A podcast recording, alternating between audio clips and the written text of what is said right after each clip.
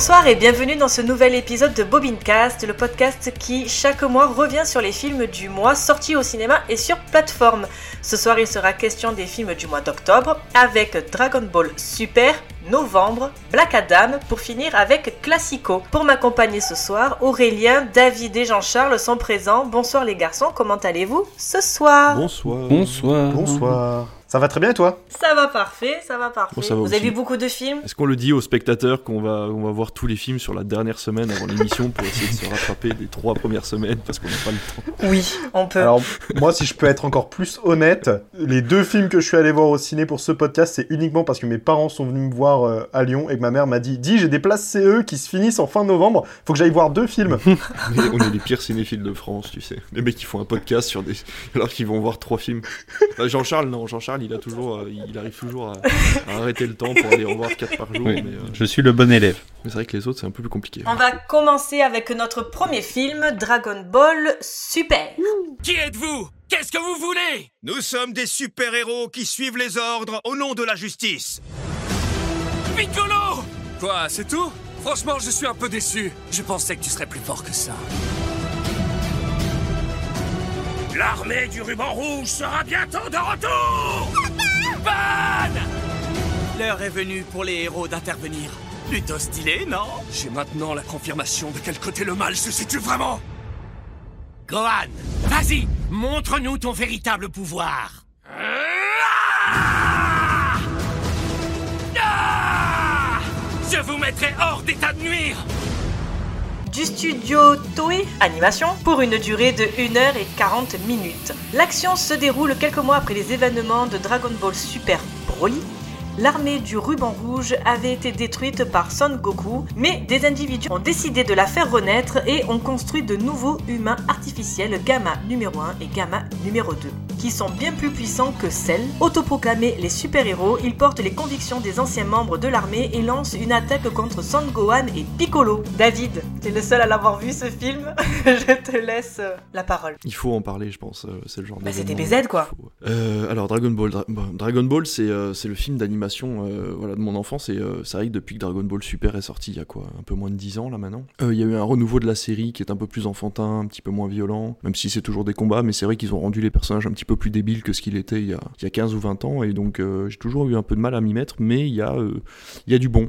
Il y a du bon dans la série animée, il y a du bon apparemment surtout dans le manga qui continue la série animée. Et donc du coup c'est toujours un événement d'aller voir un Dragon Ball au, cinéma. Donc j'étais allé voir euh, Freezer, je suis allé voir Broly qui était de, très bonne qualité d'ailleurs avec un, scénario qui tenait sur, sur le bout d'un ongle mais qui par contre au niveau animation était top.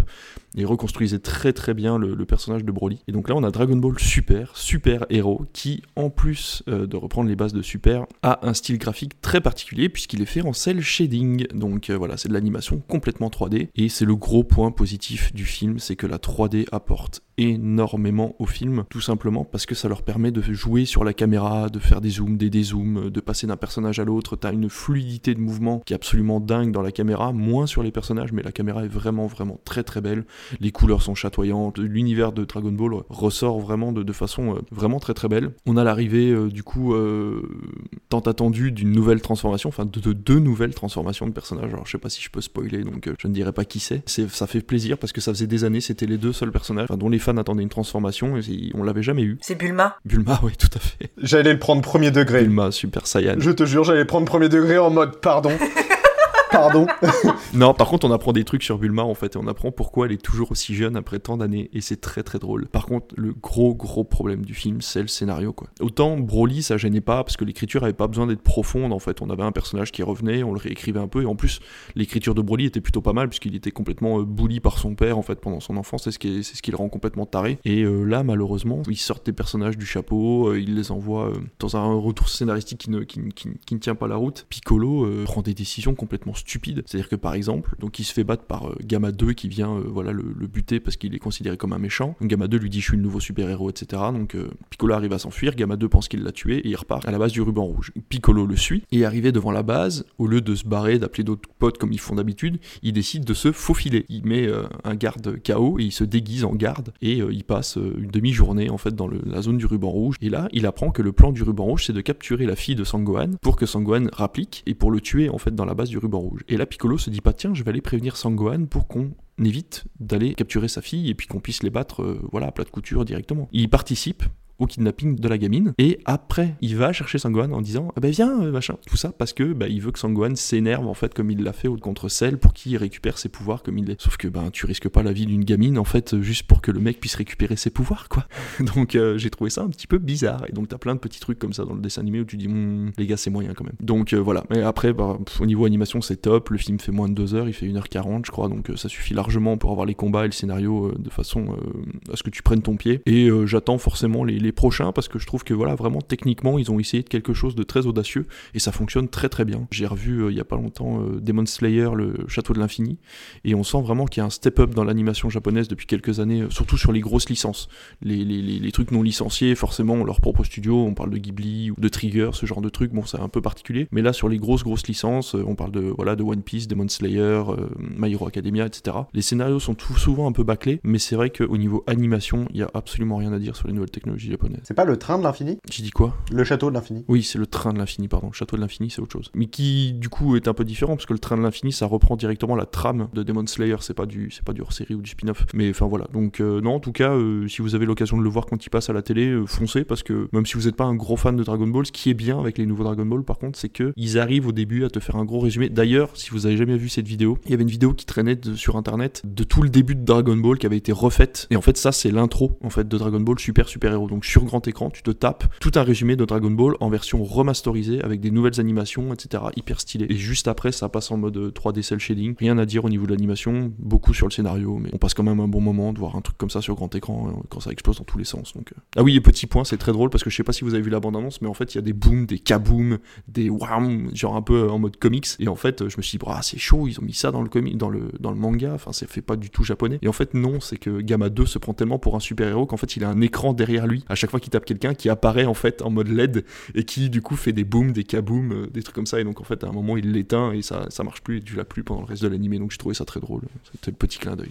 Donc euh, voilà, Dragon Ball bien, mais sans plus. C'est fou parce que euh, vraiment pour moi, l'arc du ruban rouge dans, Dragon Ball, c'est le meilleur arc de, tout le manga confondu. Genre vraiment, je surkiffe. Le moment où t'as Goku tout petit qui rentre dans une forteresse, on te dit mais tu vas te faire défoncer, c'est imprenable, et qui ressort, il a défoncé tout le monde et qui croise Bulma en mode bah qu'est-ce que tu fais là? On croyait que t'allais mourir. ah non non, ai... c'est bon, c'est bon, ils sont morts. Hein. Et il les recroise sur la route, il les recroise sur la route et tu vois qu'ils en fait c'est là que tu vois. C'est sur le chemin de retour, il marche comme ça avec son petit bâton. Je suis en train de, de me refaire tous les Dragon Ball en version papier et tu te rends compte que c'était vraiment un truc hyper parodique en fait des super-héros de l'époque et des, mangas de l'époque. Il y a rien qui va en fait dans le manga vraiment rien qui va. En fait, c'est pas du tout, au début, Dragon Ball, c'est pas du tout des arts martiaux. Les, mecs, ils se mordent, ils se pincent, euh, ils se mettent les doigts dans les yeux. Et donc, il y a plein de trucs comme ça où tu te dis, mais c'est complètement illogique. Et à un moment, il arrive et puis il est bloqué dans la tour. Ah bah tiens, ça tombe bien, il y a le monstre de Frankenstein avec moi, il va pouvoir péter le mur. Et du coup, il pète le mur et il peut continuer à avancer, quoi. Donc, euh, vraiment, euh, Kira Toriyama, c'était un humoriste, en fait, au début. Et n'était pas du tout dans le côté sérieux. Et c'est quand ça passe à Dragon Ball Z que là, vraiment, on a un côté euh, beaucoup plus sérieux qui débarque et où ça devient vraiment un côté euh, fight euh, à fond. Mais les premiers Dragon Ball, je les conseille vraiment parce que c'est très, très, très drôle à lire. Puis en fait, dans Dragon Ball Z, il met en place toute la, la, mythologie en fait de son mm. truc. Tu vas avoir les Saiyans, en fait, tous les cyborgs et tout ça qui se mettent. Alors qu'avant, c'est juste l'histoire d'un gosse qui fait sa, sa, vie et qui, en fait, on se rend compte qu'il est juste surpuissant et qui se transforme en singe. Ça. Genre vraiment, moi, tu disais, c'est parodique et tout. Moi, j'ai toujours cette scène de quand il fait le premier Il est comme ça, ils lui disent euh, bon bah pour éteindre cet incendie, euh, il faut une technique, mais c'est impossible de l'apprendre. Il faut des dizaines et des dizaines d'années d'entraînement. Ton grand-père, il a mis une éternité à l'apprendre, et lui il fait Kamehameha et il le lâche. Et d'ailleurs, il éteint le feu, mais il déglingue le château en même temps, en fait. Donc, en fait, il éteint les flammes, mais du coup, la personne qui voulait rentrer dans le château peut plus rentrer dans le château parce qu'il n'y a plus de château. c'est que ça, Dragon Ball. Mais c'est ça qui est très drôle. Et je pense que la, dernière saga, celle de Boo, est vraiment l'espèce de mix entre les deux, en fait. Le mec avait plus envie de se prendre la tête, il y a de l'humour dans tous les sens, et en même temps, c'est hyper sérieux. Il y a des fins d'arc narratif pour certains personnages qui sont hyper intéressants. Voilà, Dragon Ball, ça reste quand même mythique quand on connaît pas. Et euh, Dragon Ball Super, c'est une bonne porte d'entrée. Si d'ailleurs, si vous voulez tester euh, le côté humour et le côté combat en même temps, euh, ben, c'est plutôt pas dégueulasse. Mais il passait un moment à la télé. C'est dommage qu'ils les aient arrêtés. Je me les refaisais du coup, mais DBZ, pas Dragon Ball ouais, DBZ. Les licences coûtent très très cher à acheter pour le peu de spectateurs que ça amène. En fait, on le voit avec One Piece, etc. Ils mettent des années, des années à chaque fois pour acheter les arcs parce que ben euh, ça passe sur les chaînes privées parce qu'ils ont les moyens de se les payer. Mais c'est vrai que les chaînes publiques ont toujours été un peu frileux de passer des animés japonais. On le voit maintenant. Si tu regardes les chaînes publiques, il y a quasiment aucune chaîne publique qui passe de l'animé Non, ça passe sur TFX. Ça passait sur le samedi matin. Il y avait le samedi. Ah il y avait TFX qui passait Naruto, je crois, ou un truc comme ça. Et One Piece passait sur. One Piece c'était sur D17. Ouais, ouais, Enfin, voilà. moi, je regardais Ouais, sur enfin, ouais, TFX samedi matin et le dimanche matin sur la même chaîne, tu avais euh, Nicky Larson. Ah oui, exact. Je me souviens juste Ouais, d'avoir vu euh, trois épisodes d'un art qui date d'il y a 11 ans, donc je sais même pas si c'est récent ou pas, mais de- dans les 11 dernières années, ils diffusaient du One Piece sur D17. Si ça s'appelle toujours D17. Après, je pense que de toute façon, ces animés-là ont beaucoup plus de succès sur les plateformes de streaming. C'est beaucoup plus simple pour 6 euros par mois d'aller te, mar- te mater tous les arcs depuis le début sur les plateformes de streaming que d'attendre ton épisode euh, sur une chaîne random complètement. On en parlait, Doctor Who par exemple, qui est complètement diffusé de façon random sur Énergie 12 depuis des mois. Personne n'est au courant alors qu'ils diffusent la dernière saison de. Doctor Who sur Énergie 12. En plus, c'est honteux parce que, si tu veux, il y a eu un épisode du jour de l'an au début de la saison 13. Il a été skip. Genre pendant un an, il a pas été sorti Ouais, en France. Et là, il vient de sortir, mais ils l'ont mis à la fin de la saison. Ce qui n'a pas de sens parce que, du coup, à la fin de la saison, en fait, il se passe un truc qui fait que t'enchaînes direct sur la saison 14. Bah oui, oui, c'est ça. Non, mais ça a toujours été le problème. Même France 4 avait eu le souci Mm. à une époque, je me souviens, où l'épisode de Noël, en fait, était considéré en dehors des arcs et le diffusait à un horaire pas du tout régulier par rapport au Doctor Who. euh. On aura plus de problème avec Doctor Who, ça va sortir sur euh, Disney+. Alors attention, les nouvelles saisons apparemment sortiront sur Disney+, mais ils n'ont pas eu accès aux droits des anciennes saisons. Donc euh, faudra se méfier aussi. Elles ça. sont toujours sur Prime Video, les 10 premières. Ah oui, c'est vrai. Et Ali, sur ta checklist, du coup, tu pourras valider Doctor Who. On aura juste à, à dire bien ouais à un moment dans, le, dans, le, Ouais. dans le podcast. Et la checklist sera complète. Attendez, parce que moi, ma liste, elle est plus longue. hein. Normalement, il y a Kenny Reeves aussi dans le lot. Ah, Et je peux le placer. Ah oui, Matrix. non, je peux le placer maintenant. Eh ben, je t'en prie. Sans transition, qui nous Reeves. Tu parlais de Gamma numéro 2 où il y avait des kaboom et tout derrière, tu vois. Qui a doublé euh, Duke Kaboom dans Toy Story 4 du coup, ouais. Keanu Reeves. Oh là là là là, tout est lié, tout est lié. Bah oui, tous les chemins mènent à Kenny. J'étais tout seul à parler de Dragon Ball, on s'est fait un tunnel sans fin, on est arrivé à parler de Keanu Reeves et Doctor Who. Tout va bien. En tout cas, moi, je dis bien ouais, hein. impeccable. Ça nous aura pris 5 minutes. Ça, c'est fait. Au moins, on est tranquille pour le reste de l'émission. Allez, on va continuer avec notre deuxième film avec Novembre. Ouais.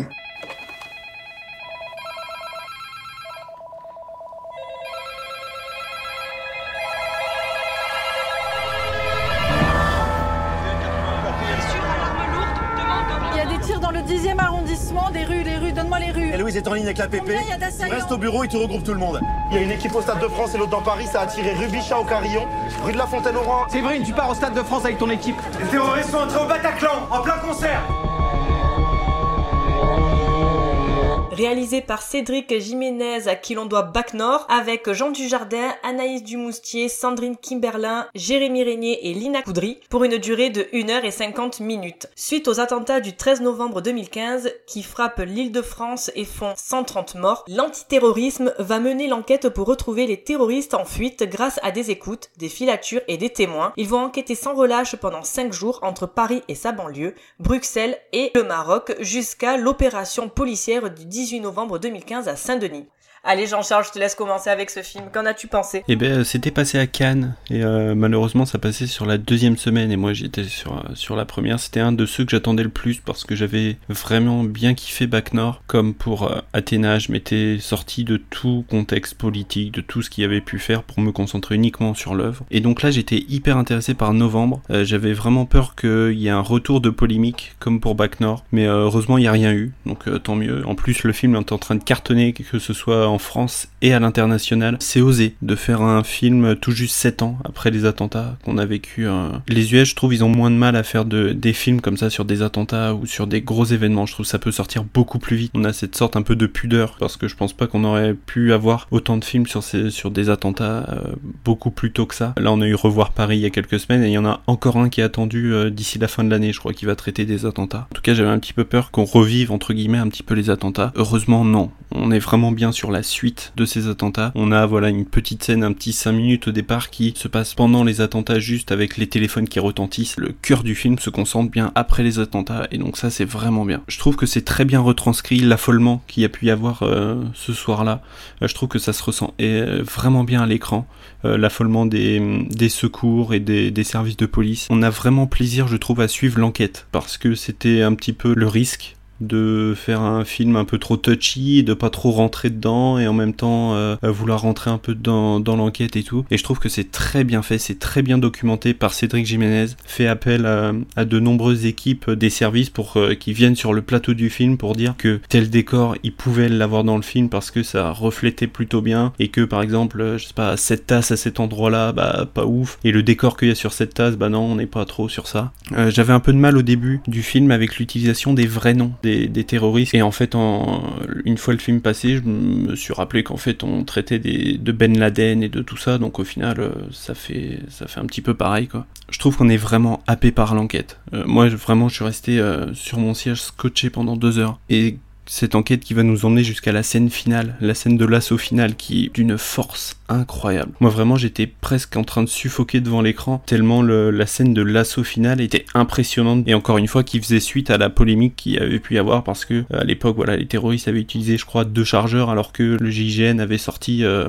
je sais pas combien de milliers de balles en un quart d'heure. Bref, non, le film je trouve vraiment très bon, très touchant, mais qui encore une fois va être très clivant. Je suis assez d'accord dans l'ensemble. Enfin, moi, pour le coup, j'avais pas vu Bac Nord, et puis bah, j'attendais à rien de ce film, en fait. J'ai beaucoup de mal à, la base avec Jean Dujardin et, et certains de ses rôles, du coup, je j'y allais pas à reculons, mais je me suis dit, bon, je vais y aller parce que ça me chauffe bien pour le coup. Et ce qui me faisait vraiment peur, c'était justement de ce truc-là de c'est un film sur les attentats. Dans le titre et dans la, la manière dont c'est présenté, en fait, t'as vraiment l'impression que c'est un film sur les attentats. Et donc, moi, ça me faisait beaucoup peur parce que je me suis dit, euh, pour le coup, j'ai rien à voir. Enfin, j'ai pas eu de membre de ma famille, ni rien, ni moi, voilà quoi. Pas été impliqué là-dedans. Mais t'as quand même ce petit ressenti de. euh, moi, je trouvais que ça faisait tôt. Je trouve que c'est tôt encore, même pour les membres de, de, de- la famille et puis même pour la France, quoi. Et pour le coup, j'ai adoré. J'ai été pris dans le film direct, euh, j'ai plongé dans le truc et j'ai pas lâché pendant une seconde. Et quand je suis ressorti, euh, en fait, il est fatigant parce que déjà, la scène d'intro, t'as tous les téléphones qui sonnent. Ça commence, et il y en a un qui sonne, tu dis,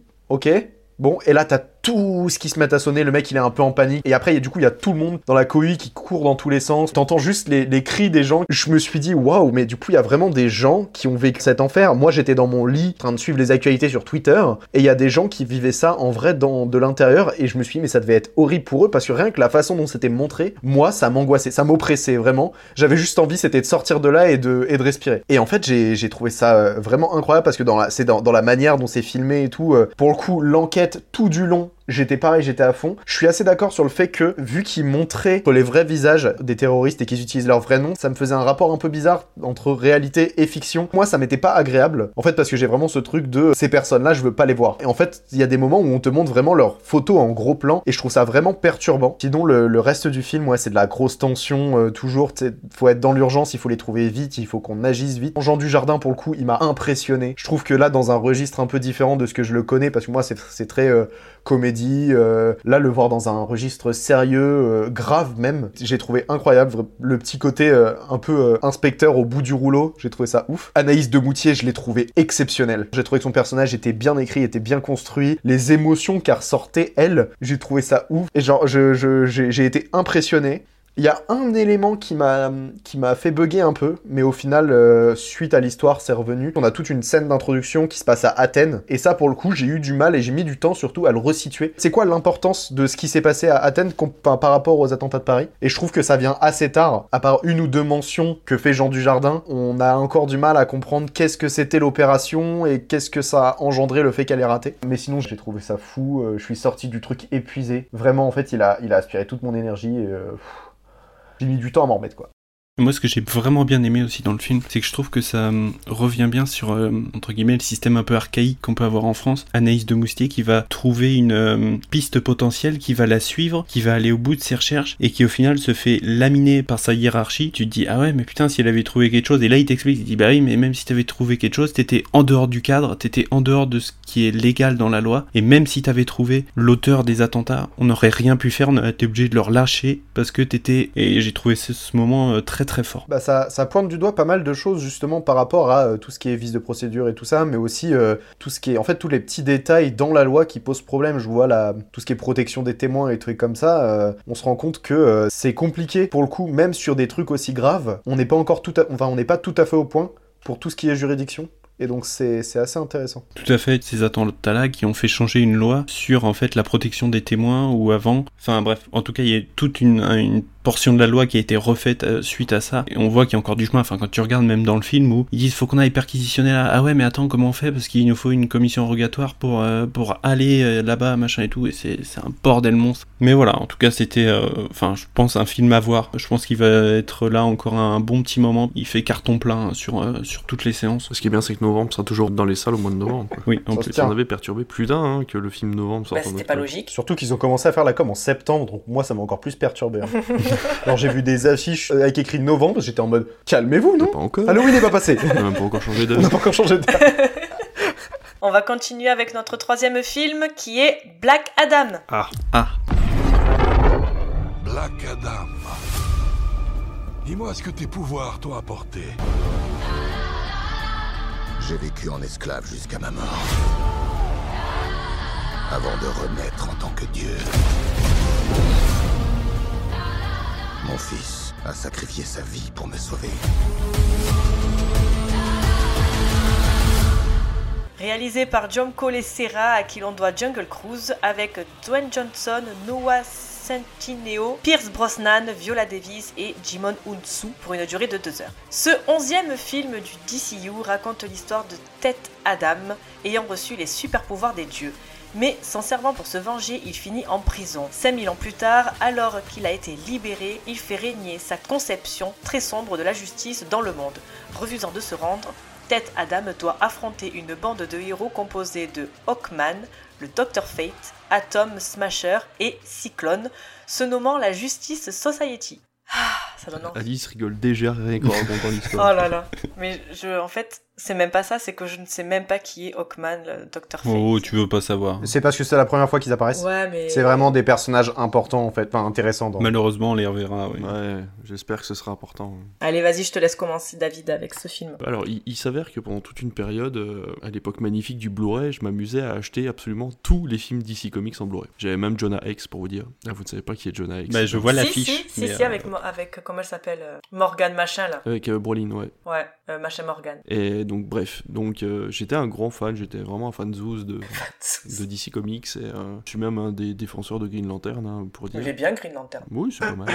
J'étais pas avec, mais myope. DCEU avait quand même, on va dire, des bonnes valeurs, quoi. euh, Quand ils ont sorti Man of Steel, euh, Batman contre Superman, il y avait quand même des, des- enjeux et des challenges humains et scénaristiques qui étaient autres que les Avengers où euh, Iron Man se bat avec Captain America parce qu'ils veulent pas signer un putain de papier, quoi. Et euh, donc je trouvais ça hyper intéressant. Malheureusement, ils ont voulu rattraper leur retard au lieu de rester à leur rythme et ça a donné des trucs comme la Justice League, ça a donné des trucs comme ben, Joker, Batman, qui sont pas des mauvais films mais qui ne font pas partie intégrante de l'univers de DCEU. Et donc les fans commencent à se perdre un petit peu là-dedans. On voit que Raume Colessera comme John Watts, en fait, c'est des mecs qui ont des idées, mais qui sont tellement bien en fait dans leur doudoune et dans leur euh, sous leur couette de Yes Man euh, de studio qu'en fait ils essayent pas d'aller plus loin que ce qu'on leur demande de faire. Et Black Adam, ça en est le porte-étendard, c'est-à-dire que le film a vraiment énormément de, choses à raconter. Il a énormément de, trucs à dire, surtout dans la version sombre de ce que peut être un super-héros euh, omnipotent et malheureusement ça rate parce qu'ils ont voulu rajouter de l'humour à la Marvel, ça rate parce qu'ils ont voulu copier des trucs qui ont fonctionné chez Marvel, parce qu'ils ont pas eu le temps de faire un montage correct et de faire des effets spéciaux corrects quoi. Donc comme d'habitude maintenant avec les films de super-héros, ça donne une espèce de bouillie sur fond vert euh, avec des effets spéciaux à moitié finis, un montage coupé au couteau euh, où vraiment t'as l'impression que bah il y a des fois ils ont pas coupé au bon moment. Je sais pas si vous avez vu cette scène où euh, le, le gros se prend une balle et il tombe par terre et le Dr Fate en fait se met à ses genoux. La scène aurait dû couper là et en fait Dr Fate fait genre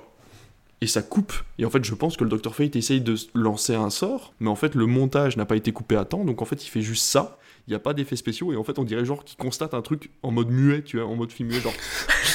Dieu tu vois Et en fait, c'est ridicule. Et il y a deux, trois fois comme ça dans le montage du film, vous savez pas couper au bon moment. Cela dit, le film est quand même hyper intéressant. Le, personnage de Black Adam est hyper intéressant. Le fait de faire venir la Justice euh, Society, je trouve ça hyper intéressant parce que j'adore le personnage du Dr. Fate. Il y a une, dualité en fait entre le casque et le porteur du casque qui est hyper intéressante. Hawkman a une vision de la justice qui est très bien représentée en fait à l'intérieur de Black Adam parce que c'est vraiment le justicier très carré en fait euh, qui voit tout en noir ou en blanc. Il n'y a pas de juste milieu. Le personnage de Tempête, euh, qui est un personnage qu'il faut savoir a été créé avant Tornade de chez Marvel, donc c'est un personnage qui est plus vieux que, que Tornade. Atom Smasher, pareil, qui est un personnage qui est, euh, si pas plus vieux, arrivé à peu près en même temps que Ant-Man. Donc attention, ce film n'est pas du tout copié sur les personnages de Marvel. Ces personnages étaient bien préexistants chez DC Comics avant euh, la sortie des films Marvel et surtout avant la sortie des comics Marvel. Donc n'allez pas croire que c'est DC Comics qui a juste copié des super-héros euh, de l'écurie Marvel. C'est juste que ces personnages-là existent et que depuis la nuit des temps, DC et Marvel se tirent la bourre pour créer les mêmes personnages avec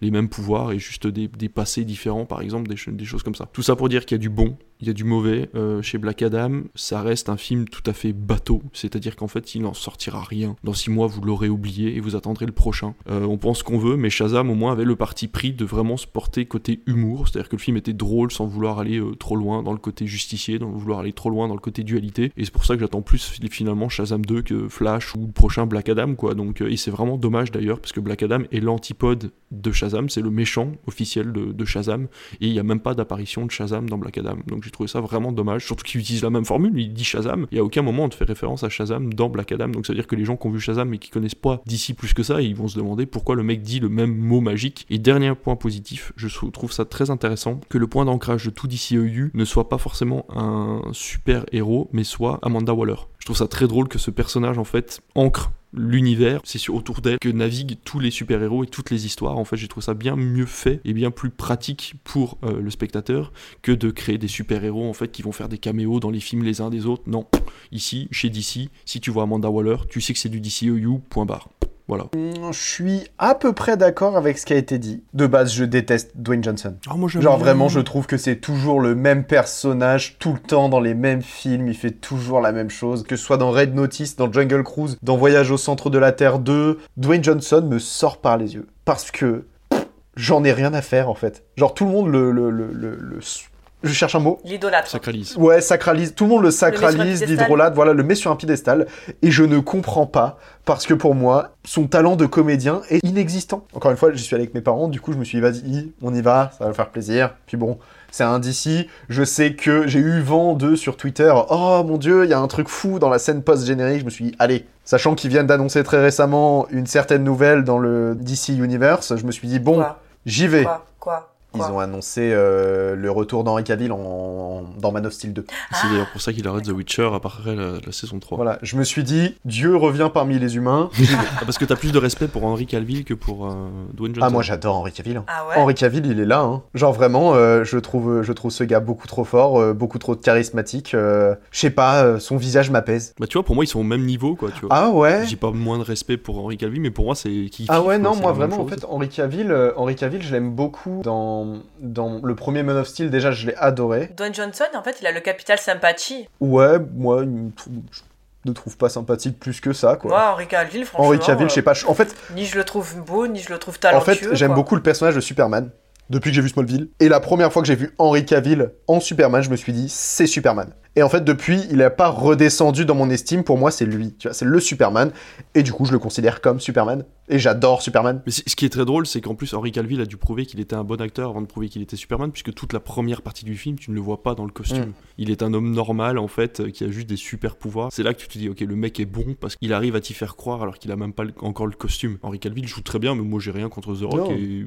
Enfin, ouais, ouais, mais moi, je comprends. Moi, c'est juste qu'il me saoule. En fait, tout le monde en parle tout le temps, tout le temps, et il fait toujours la même chose. et du coup, je me dis, bon, oui, oui, voilà, c'est peut-être une surconsommation. Voilà. Ouais. Je suis allé voir Black Adam et j'ai été agréablement surpris. Je suis sorti du film en me disant, c'est bien. Vraiment, tu vois, tu disais tout à l'heure, tu parlais du Dr. Fate. Pour moi, c'était le seul point qui me donnait envie de voir le film. J'adore le personnage, je le trouve hyper intéressant dans, le, dans, dans, toute sa construction et tout ça. Même si, bon, l'histoire est pas fameuse, elle est surtout euh, très prévisible. Au début, il cherche un peu le, le, tombeau où est cachée la couronne. Je me suis dit, bon, lui, il a un comportement bizarre, c'est sûr, il y a un truc. Dwayne Johnson, il apparaît, je me suis dit, bon, c'est sûr, il y a un truc, il peut pas être juste gentil, il peut pas être le héros. En fait, il y a tout au fur et à mesure de, où l'histoire se déroule, j'ai pas eu de surprise. Je te, je te coupe, mais ouais, j'aurais préféré qu'il n'y ait pas le résumé au début du film. J'aurais préféré qu'en fait, on arrive dans le présent et que ce que tu vois au début soit entrecoupé en fait à l'intérieur du film pour te dire, bon, bah en fait, t'as des mini flashbacks et c'est à toi de reconstituer l'histoire de ce qui s'est passé. Là, au début, il t'explique t'as une voix off ça dure peut-être 10 minutes, un quart d'heure où t'es en mode mais je m'en balais qu'en fait. Et même la ville après, la ville même dans le futur, tu te dis mais à quel moment cette ville est laissée à l'abandon alors que les mecs sont en voiture volante quoi. Tu il y a plein de trucs ouais. comme ça. Les... Surtout que c'est pas utile. Toute la première partie du film, là, toute cette, cette ce résumé-là, il est pas utile parce que tout au long du film, on te le rappelle en fait tout le temps. Une des personnages principales, euh, elle, te, elle te, te, réexplique des histoires, des légendes, des trucs comme ça en fait, qui font que toute cette idée revient au fur et à mesure. Et avec ce que la, apporte la Justice Society, c'est corrigé au fur et à mesure. Donc en fait, potentiellement, ce résumé-là, tu le retires, potentiellement, le film il est bon. Enfin, pas, pas bon, mais voilà. En termes de personnages, moi je les ai trouvés très intéressants. Dwayne Johnson en Black Adam, j'ai adoré. Le registre d'un méchant, ça lui va bien. Un personnage qui est vraiment énervé tout le temps. Il est pas souriant, il est pas gentil, il ouvre pas une porte, il défonce un mur. En fait, il est pas là pour être gentil, il est pas là pour être un héros et il le dit pendant tout le film. Et ça, j'ai trouvé ça intéressant. Je trouve que ça allait super bien à Dwayne Johnson. Hawkman, pareil, c'est un personnage que j'aime beaucoup et je trouve que son histoire est incroyable et j'aimerais beaucoup que DC fasse un film sur Hawkman. Je sais qu'il il apparaît dans la série euh, DC Legend of Tomorrow et ça m'a fait beaucoup plaisir. Je trouve que Noah Centineo en Atom, il ne sert à rien. C'est le comic relief en Bah, fait. c'est ça. Il est juste drôle en fait, c'est la, la partie drôle de la team. Et pour le coup, ça se-. Je m'en fous. Mais comme Ant-Man en fait. hein. Ouais, mais Ant-Man, c'est Paul Rudd et Paul Rudd, je trouve que ça passe. Oui, non, mais je parle pas de l'acteur, je parle du personnage en fait. Oui. Le personnage d'Ant-Man au début de chez Marvel, etc., il servait pas à grand chose en fait. Il était le comic relief. euh, C'est vrai. Maintenant, il est utile, mais. euh, Oui, oui, totalement. Le seul truc qui m'a fait sourire, c'est euh, quand il est avec- au téléphone avec son oncle au début et que c'est. je me souviens plus du nom de l'acteur, je crois que c'est Fonzie dans Happy Days. Mais du coup, voilà, lui, il est pas utile. Cyclone Cyclone Tempête Cyclone Je sais plus. Cyclone Tempête, Tempête, je crois qu'elle s'appelle, j'ai plus. J'ai trouvé son personnage hyper intéressant. Pour le coup, je la connaissais pas du tout. J'aimerais beaucoup la découvrir. Et rien. On te dit juste qu'elle est super intelligente, qu'elle a tout un truc, on t'apprend un peu son histoire, mais rien du tout autour du personnage, et ça je trouve ça vraiment embêtant. Une BO rock'n'roll euh, ultra oubliable. Pff, à part Paint in Black, j'étais en mode bof. Ouais, franchement, Blood Paint Ok. in Black. euh, Merci, bisous. Non, mais ça m'a saoulé, franchement. Qu'est-ce que tu mets Paint in Black à ce moment-là Excusez-moi, les Gardiens de la Galaxie l'ont fait avant vous. Mais ouais, non, en mais fait. c'est ça. Non, vraiment, le, Voilà. la, la reprise rock des années 80 dans ces films-là, maintenant, ça m'énerve. Mais en soi, voilà, plutôt agréablement surpris, euh, trouvé ça sympa. Amanda Waller, en fait, tu vois, tu disais Amanda Waller, le fait que ça tourne autour d'elle, j'aime bien, et plus encore, le fait que ce soit toujours Viola Davis, Oui, tout à fait. qui est parfaite pour le rôle. Genre vraiment, pour moi, c'est fini. Tu me la montres n'importe où, ce sera Viola Davis. Enfin, ce sera, ce sera Amanda Waller. Il y a une fois où c'est une voilà. actrice différente, c'est dans Green Lantern. Ouais, Il y a Amanda bah, Waller, parce que Green Lantern n'était pas prévu dans le DCEU. J'allais te dire, entre tous les films qui font, qui sont plus canons et tout ça, je vois euh, Suicide Squad d'ailleurs, il y a deux persos qui doivent revenir et reprendre toujours leur rôle, ça va être euh, Margot Robbie en Harley Quinn et Viola Davis en Amanda Waller, et je trouve que, bon, ce sera toujours incroyable. Les effets spéciaux m'ont pas choqué, même si j'avoue qu'il y a des moments où euh, t'es en mode... Ah, ça pêche un peu. Moi, le truc qui m'a posé problème, c'est les ralentis. Arrêtez de faire des putains de ralentis pendant les combats, c'est juste chiant. Genre, ils en font tout le temps. Tout le temps. 1, 2, 3, c'est bon, vas-y, passe à autre chose. Avance, montre-moi montre-moi plus. Genre, c'est... C'est si long quand il, quand il tire. Quand il tire la balle. C'est si long. C'est si long.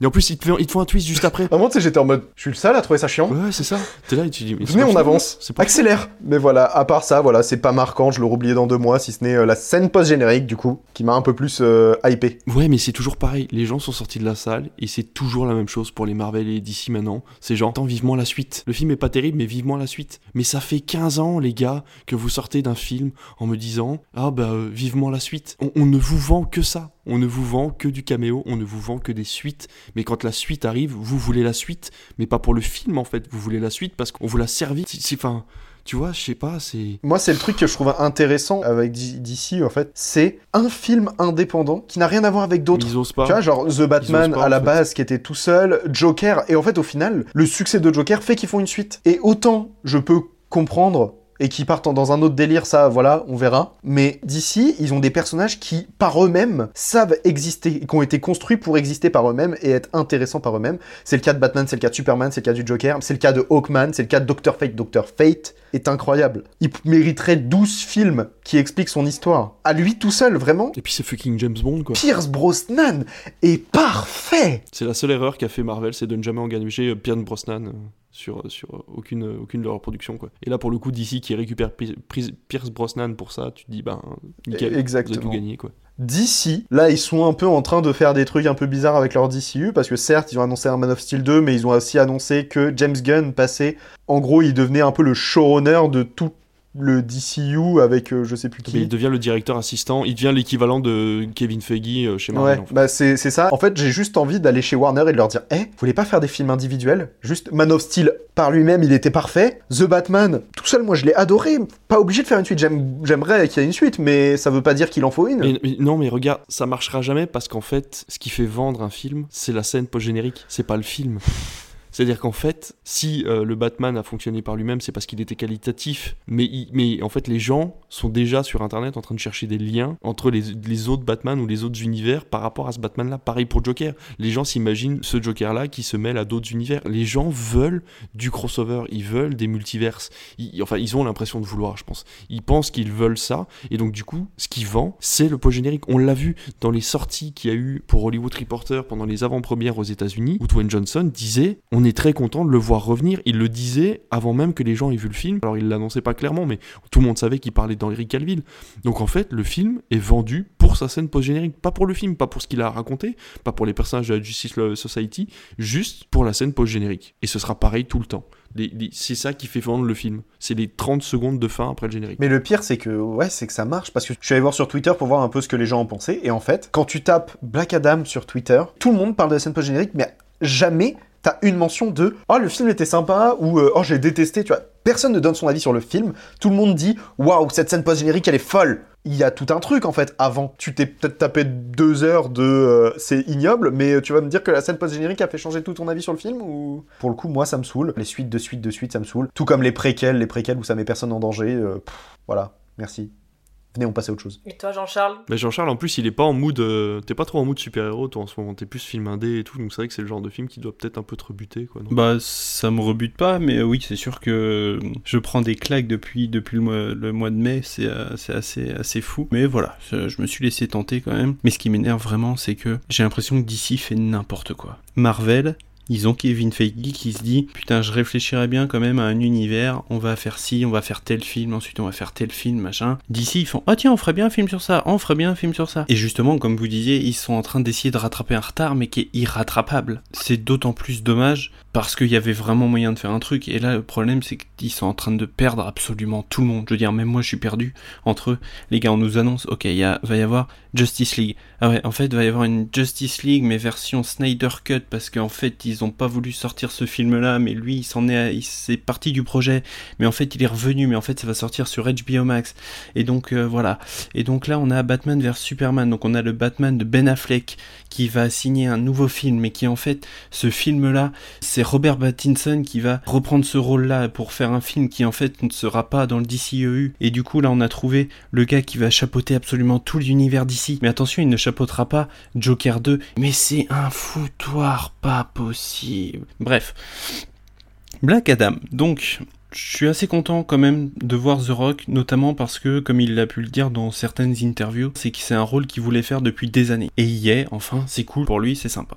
Ah, bah, malheureusement, c'est pas bien. Moi, je me suis emmerdé devant le film, mais comme pas possible. Je te rejoins, tu parlais des ralentis. Je veux dire, déjà, tu m'enlèves tous les ralentis du film. Le film passe de 2h à 1h45, obligatoirement. Ensuite, tu parlais de la scène d'ouverture. Ce qui est moche, c'est de faire une scène d'ouverture qui est plus moche que le reste du film. C'est con, parce que c'est là-dessus que tu ouvres le film. Moi, je veux dire, la scène d'ouverture se passe dans une sorte de carrière. Et c'est moche Mais c'est moche Oh, mon dieu, mais on n'y croit pas, c'est pas possible. C'est ça tout le film. Le film se lance et on a toutes ces scènes dans la ville en fait. À partir du moment où il y a des scènes de combat ou quoi, on y croit, c'est sympathique, voilà. Et à un moment, on va te sortir un plan large de la ville et on t'y croit plus. C'est moche, c'est pas possible, c'est ignoble. Je sais pas comment c'est possible de sortir un film comme ça en 2022. Et à partir de ce moment-là, bah voilà, moi je suis sorti du film parce que je ne crois pas à ce que je vois et comparé à un Marvel où Marvel j'arrive à l'ancrer dans le réel. Parce que oui, il se passe des trucs extraordinaires. Mais je veux dire, ça se passe à New York. Je reconnais New York. Là, ok, je pourrais admettre que ça se passe dans une ville un petit peu fictive, je, connais même plus le nom de la ville, personne connaît le nom de la ville. Et sauf qu'en fait, bah, il n'y a aucun lieu marquant. C'est un film d'action médiocre. Et pourtant, ça fait un, un score pas si terrible. Hein. Euh, et ça a bien marché aux US, peut-être un petit peu moins en France, mais ça fait des scores pas dégueulasses. Bon, il a fait ses 3 millions d'entrées en France. Hein. Quoi, ça marche plutôt bien. Et j'ai envie de vous dire, dans l'industrie, euh, l'industrie cinéma comme elle est aujourd'hui, tant que ça attire du monde, écoutez, j'ai envie de vous dire banco. Mais t'as raison sur le fait qu'on n'y croit pas. Ce pays-là, en fait, ce pays, on n'y croit pas. Marvel a toujours, et c'est grâce à Feige, ils ont toujours réussi à mettre des petits détails à droite à gauche pour que les gros gros fans de Marvel puissent transmettre les informations à ceux qui regardent juste les films. film. Un truc tout bête, le bouclier de Captain America, qui est fait dans une matière euh, que tu ne peux trouver qu'au Wakanda. Et le Wakanda, t'en entends jamais parler avant Black Panther, en fait, ou très peu. Et du coup, quand, quand t'arrives dans Black Panther et que tu vois que c'est une ville euh, complètement cachée de tous, euh, etc., qui technologiquement, enfin, ne fait rentrer personne parce qu'ils ont peur de se faire piquer leur technologie, etc., le monde mis en place est de très bonne qualité. C'est-à-dire que tu comprends pourquoi cette technologie-là n'est jamais sortie du pays, tu comprends pourquoi ils sont avancés technologiquement, etc., etc. Là, ça s'appelle le ça s'appelle l'éternium, je crois. Ouais, c'est ça, Et l'éternium. cette matière, ce- cet éternium, on ne sait pas, on n'en parle jamais, c'est-à-dire que ce pays est à la vue de tous. L'éternium est une technologie surpuissante qui permet de faire voler des motos, hein, voilà. Et, et en fait, personne n'en a jamais entendu parler. Donc ça veut dire que le DCEU a décidé qu'il y aurait un pays qui est une ville. hein. Ce pays, et c'est juste une ville. On sait pas, c'est le Luxembourg. Et du coup, euh, ils- non mais c'est vrai. Et du coup, euh, voilà, ils ont des, des motos qui volent et on sait pas pourquoi. Il y a, il y une, il y a une- une police, enfin une, une milice euh, privée qui a pris euh, place au gouvernement, enfin, au gouvernement de ce pays-là. On ne sait pas pourquoi euh, l'ONU n'est jamais intervenue, pourquoi l'OTAN n'est jamais intervenue, pourquoi Amanda Waller n'est jamais intervenue. Alors là, il t'explique qu'en fait. Si, euh, ils le disent à un moment. Ouais, Ils le ouais, disent à un mais- moment, ils disent Non, mais on a vu que la milice était là, du coup, on s'en occupe pas. C'est pas pour nous. Ouais, voilà, c'est pas pour nous. Mais là, par contre, Black Adam, qui vient tuer cette milice qui vous a servi depuis des années, bah là, on n'est pas content. Bah non, les gars, euh, en fait, mais par contre, on le sait, c'est qu'Amanda Waller, politiquement, elle avait besoin que ce pays-là soit contrôlé par une milice. Et quand tu connais le personnage, tu te doutes qu'en fait qu'elle a des intérêts politiques derrière ça, mais c'est pas expliqué dans le film parce que le film se veut être un moment de détente pure et euh, ne veut pas avoir euh, eh ben, euh, l'attrait politique et, intéressant qu'avaient les autres films de chez DC qui concernaient justement la Suicide Squad, etc. D'ailleurs, dans le film The Suicide Squad de James Gunn, c'est très bien expliqué. L'intérêt d'Amanda Waller sur le fait que c'était anciennement une dictature et que maintenant elle veut libérer cette dictature, etc., c'est parce que ils étaient au courant depuis des années, etc., etc., et qu'il faut cacher tout ça et que c'est pour ça qu'elle envoie la Suicide Squad. Donc c'est con, mais ça prend deux minutes, c'est deux lignes de dialogue, c'est vraiment, ça aurait pu être beaucoup mieux expliqué que ça. Et voilà, donc en fait, ce pays n'a aucun sens, et déjà à ce moment-là, tu sors forcément du film parce qu'on t'explique qu'en fait ce pays-là existe vraiment, mais que euh, en fait depuis depuis la nuit des temps, euh, personne n'a envie d'y aller Mais tu vois, je les avais oubliés, ceux-là, la Suicide Squad. J'avais oublié dans le merdier total que je vous ai fait au début qu'en fait, ils nous ont sorti un Suicide Squad. Puis après, ils nous ont dit deux ans après, on va ressortir un Suicide Squad, mais on n'a rien fait avant, d'accord? Vous, vous oubliez ce qu'on a fait avant et puis on va se concentrer sur celui-là qui va en fait reprendre les. Enfin, n'importe quoi. Mais finalement, c'est une suite. Oui et non. Bah, en fait, c'est si, c'est- bah, c'est si. compliqué parce que c'est une suite, mais il y a un mec qui est mort dans le 1 qui est là dans le 2. Et qui meurt dans le 2. Le mec avec ses boomerangs là, il est là dans le 1. Ah, il meurt dans le premier? Oui, oui, oui, il n'y a pas beaucoup de survivants à la fin du 1. Putain, Mais il meurt- encore lui, deux il films que j'ai bien fait de pas aller voir. Et il revient dans le 2. Ah bah tu vois, là, je sais pas. Le 2 était pas mal. Pas moi, l'ai bien aimé, The Suicide Squad. J'ai bien aimé. Ouais, ouais, vraiment bien. Et là, actuellement, il y a David Ayer qui veut pousser pour en mode Eh, euh, James Gunn, t'as fait un Suicide Squad, mais moi, mon Suicide Squad, il était bon, viens, on refait mon Suicide Squad. Et tout le monde s'en fout. Non, je pense qu'il y en a marre. Il y, en a juste marre des super-héros en fait. Ouais, c'est un peu ça. Vous avez parlé de la scène post-générique. C'est vrai que moi, c'est le seul truc qui m'a impacté. Et notamment, surtout la phrase de Amanda Waller, justement, quand elle discute avec Black Adam. Je vais vous envoyer quelqu'un pour vous arrêter, machin. Et puis euh, Black Adam qui lui répond euh, Non, mais euh, aucun homme ne peut m'arrêter. Et Amanda Waller qui fait J'ai jamais dit que ce serait un homme.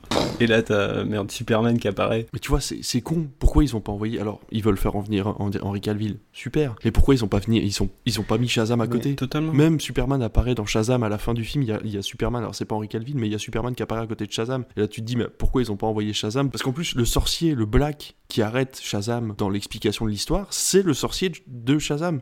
Et celui qui arrête Black Adam, c'est le sorcier de Shazam. Donc les gens sont en mode, mais attends, mais le personnage, on le connaît. Tu vois, donc vraiment, pour le coup, ils ont balancé le film en mode, Et le pire, Le, le pire, c'est que en plus, Dwayne Johnson est rentré, enfin, a vraiment une très forte implication et dans le film et chez DC Comics. Et il a dit voilà, moi je veux lier, enfin, je veux faire des films, voilà, Shazam, et il se passe rien. Il n'y a, pas de Shazam, il y a- ça n'existe pas. Et c'est terrible. Non, mais comme je te, comme je te dis, c'est un film de studio. Ma- malheureusement, avec euh, Discovery qui, est- qui a racheté Warner, le fait que Warner ait lâché une partie des studios, etc., c'est un bordel Si ça se trouve, ça a été recuté derrière. Je vous dis, le montage est immonde, donc c'est sûr que ça a été recuté. Et un jour, on va peut-être voir apparaître une version Director's Cut qui expliquera tellement de choses où le film va faire deux heures et demie, parce qu'en fait, toutes les explications seront là. Mais, mais c'est ce film-là qu'on veut voir. On veut pas acheter le Blu-ray dans six mois ou dans un an avec une version Director's Cut. Assumez les films que vous faites, en fait, tout simplement. Assumez-les. Et encore une fois, un mauvais point, il n'y a eu absolument aucune avant-première euh, du film, ça a été fait vraiment très rapidement, il y a eu une avant-première voilà, où il y avait tous les acteurs, machin et tout, et ça a été fait juste quelques jours avant, alors que généralement quand les studios sont